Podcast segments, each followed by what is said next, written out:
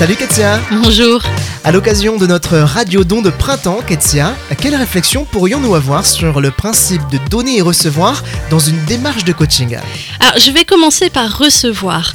Devenir chrétien, entre guillemets, c'est avant tout accepter de recevoir ce que Dieu met à notre disposition, son pardon, sa grâce, l'acceptation. Et c'est aussi la démarche de Phare FM qui vous donne chaque jour du contenu plein d'espoir. Et donc, ma première question pour vous, c'est est-ce que vous savez recevoir? Est-ce que vous savez accepter avec joie ce que les autres vous donnent, même quand vous avez l'impression de ne pas le mériter? Ça peut être un don de temps, de confiance, de l'aide, des cadeaux. Recevoir sans culpabilité ou se sentir redevable, voilà une grande liberté et une source de bonheur. Recevoir, ça rejoint alors euh, sans doute aussi les fameux langages d'amour de chaque être humain. Et donner alors?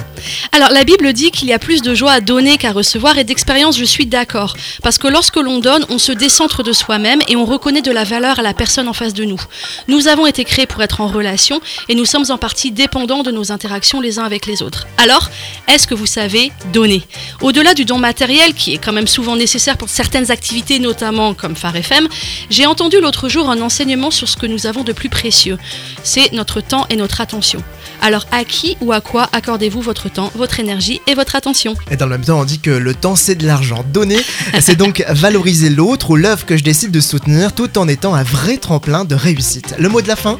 Alors je vous encourage dans ce radio don et dans la vie en général à vous laisser interpeller sur quel receveur et quel donneur vous êtes. Merci Katia, belle semaine. Au revoir